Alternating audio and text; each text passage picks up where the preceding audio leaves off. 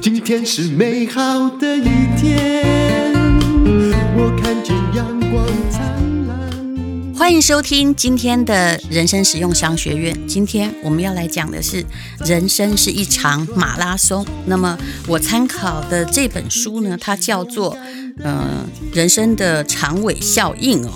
二十五、三十五、四十五的生涯落点。可是我说真的，我觉得念商学院的长尾效应，并不是指这样子的效果。所谓的长尾效应是什么呢？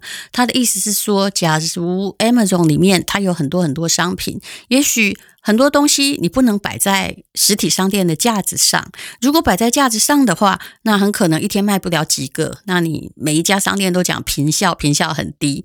可是呢，如果它放在 Amazon 里面，它呃，你知道虚拟的网络上那个架子可以无限大，那也许每一样呢，哈，一年才卖出五六个，但是这。五千万个商品，好，加起来呢，就是呃，可能一亿多个，那就会造成啊，大家都会上那里去找东西。好，我们姑且不论哦，商学院里面真正的长尾效应是怎么一回事。我们今天要谈的其实是呃，应该叫做长期的效应吧。它叫你人生要看长期，而不要只是当成短跑在打。其实这是一个很好的思考哦，职场生涯甚至你的人生啊，职场是一场四十年的马拉松啊，也就是你要把它想成四十公里，可是你却常常用短跑的方式在冲刺。怎么说呢？啊，就是呃，如果哪一边薪水多了两千块，你就很在意，赶快冲到另外一边去，然后很贸然的。啊，结束了之前的积累，其实这当然是不对的。那你要把整个时间来看长，就跟我们讲投资一样，你每天在股市冲进冲出，遇到了黑天鹅。你很可能全军覆没，可能十年的辛苦赚的钱就没有了。那这就是你只在乎它的短效，而没有在乎它的长效。职场也是一样的，职场你要在乎，诶，如果你很有信用，如果你能够慢慢培养能力，那么它就会有长期的效果，而不要只贪图啊，一下子我这个案子 case 做得很好哈，其实。你当上班族也不可能太发财了啊！不要因为几千块钱，然后就赶快哈，就是短视尽力的去一个地方。那么，如果把职涯当成四十年的马拉松，就是二十岁到六十岁，而你并不想创业，那么应该要怎么样分？阶段呢？其实第一阶段，也就是你不要在乎薪水有多低，但是要在乎你学到什么。你刚毕业，也许二十二岁，一直到三十岁这个过程中哦，你应该要呃，反正你没什么好损失，你的目的应该就是学习、探索你的价值。如果这个工作真的不那么值得做，或者是你真的不喜欢，那你也不要拖下去。在爱情上也有异曲同工之妙啊、就是不不太好的情人哦，就算将来哈、他可能继承家财万贯，你也不应该跟他继续生活，因为你不知道这段效果有多长。我常常遇到的是公务员啊、考上公务员当然是成绩要相当的优秀，可是他很快的一个年轻人，他可能做了。半个月的公务员，他就发现哦，跟他的个性不适合。那他的爸爸妈妈会跟他说：“你就做下去啊，哈，到六十岁你就自由啦，然后就会有退休金啊。”哦，可是当然现在也不可能六十岁退休。而不要忘了，你在跟他说话的那个人，他可能只有二十五岁，他一定要忍耐那个不太舒服的三十五年吗？哦，显然人生不是坐牢。那么也许。你为了要稳定的收入，你就去忽略了你可能有的潜力。搞不好你可以成为比尔盖茨，搞不好你是贾伯斯。那不要因为啊短期之间看起来还不错而牺牲了你长期的打算。那第二阶段是，如果你在职场上已经有七八年，那你就要开始呢去。看到自己的职场上的强项和弱项，找出你跟别人的差异化。那你可以呢，找到跟自己能力互补的人合作。那如果你很会领导他人，你就可以慢慢的往上爬。啊，有些人的志愿就是当主管，有些的人的志愿是在某一家公司里面学得某些本领，将来可以创业用。那就要看看你的目的如何，而。有时候职场生涯是这样，你如果没有在三十五六岁之前就发光发热，让大家看得到，那很可能你就是一个真的很平凡的上班族。那到了最后一个阶段，大概就是如果你四十五岁之后啊，嗯，很多人就会想说，哎呀。再烂我就熬下去，拿到退休金。不过现在的社会的问题叫做不一定拿得到退休金，就算是公务员，现在要拿到了退休金也很困难。那不要一直觉得，哎呀，我就老了嘛，就这样就好了。其实应该是用挑战者的心态来面对问题，企图从某一些事情、你的专长和工作得到幸福感。还有呃成就感哦。当然，老实说，如果你到四十五岁，在金钱上还没有储蓄，或者是本身的技能还没有办法开源的话，那么可能就只好往节流来发展。我们之前曾经。看过一本书叫《致富心态》啊，他存了八百万美金，可是其实他一辈子都在当保全员或者是警卫，可以这么有钱，那个就是靠积累，然后靠有成长性的股票啊，或者是他总而言之，在一个正确投资而且消费不多的状况下。然后后来呢，他就把这个几百万元都可以捐做慈善基金，成为美国的大善人了。那自己用的很少，可是捐的出去很多，职位上也没有赚到很多钱。那主要还是因为投资。那但是我常常看到台湾人最错误的一个观念，就是他没有把投资当成马拉松，他把投资当成。赌博只在乎短期效应啊，买什么股票啊，可以赚一票啊。好，其实一直到现在，还有好多人常跟我说：“哎呀，我们，我告诉你一个消息，你不要告诉别人哦。”哦，那个谁谁谁呀，告诉我一张股票，我跟你讲，它真的已经涨了三个涨停板了。那我通常我的说法就是，你如果喜欢的话，那你就去买啊，但是请你不要买太多，看看你买那天会不会跌。答案常常是。你就是犹豫了老半天，最后勇敢踏入的时候，你就是最后一只老鼠。人生有时候会遇到很多的低潮，那如果你要注重它的长期效应的话，有时候关上一扇门，其实是上天打开了一扇窗。你会觉得我这样讲有一点敷衍，对不对？可是你现在去问很多。呃，人生已经过了一半的，还算有一些成就或积累的人，他们常常会举出某一次的挫折，其实是给他开了道路啊。比如说啦，如果这施生辉他在证券业做得很好，他可能就不会变成一个写书的投资家。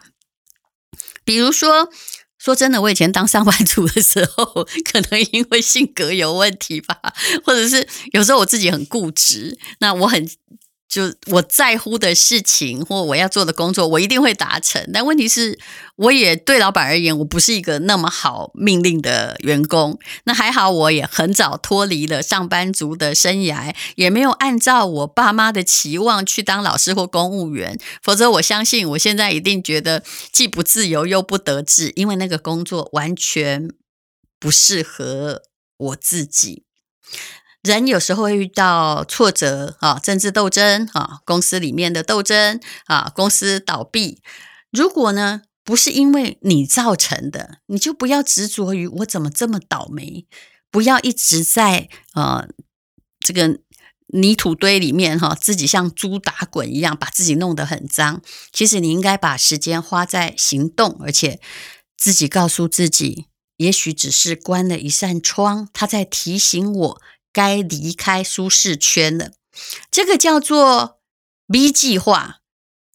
很多人现在会说斜杠，虽然以前人家都在教你专一，其实你的人生因为要继续跑下去，你未必要用同一种跑法。就算是马拉松，有时候你也在上坡，有时候你也在下坡。其实你自己要变成一个呃，这本长尾效应的书哈，就在告诉我们了，你其实要有一个正确的思考模式。如果你要慢慢慢慢在职场上往上爬，你个人的能力并不是最重要的。当然，你要不能没有能力哦。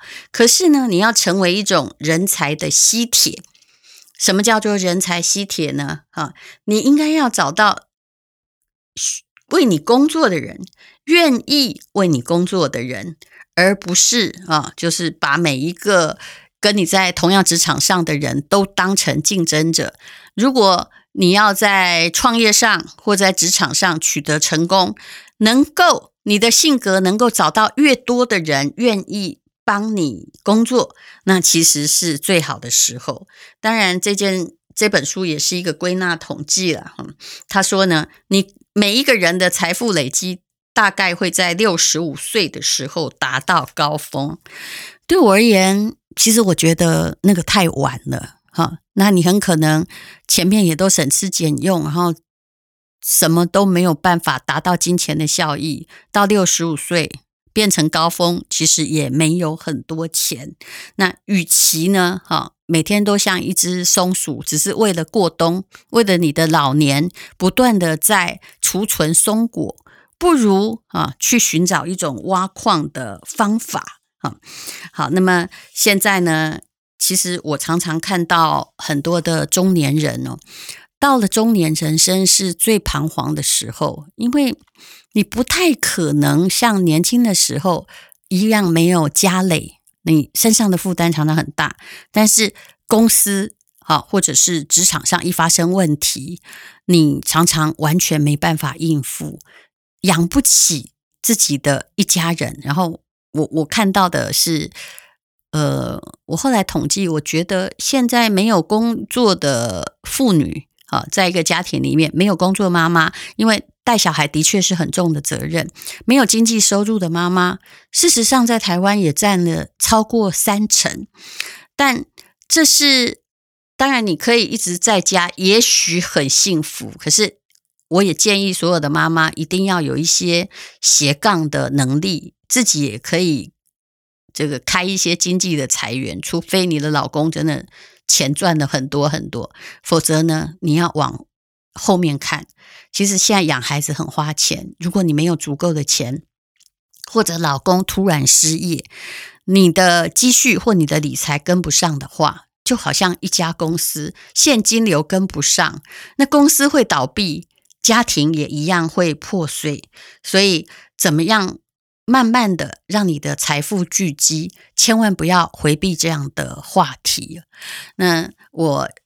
的同学其实通常都很优秀了，哈，就是都常常是啊前几志愿，然后念上了台清交，或者是呃念到了很好研究所。可是我常常会发现，有些人呐、他离开职场哦，也许是五十岁，可是他高估了他自己的积蓄，比如说他其实哦跟老板一拍桌子，他走人了啊，家里其实食指好烦。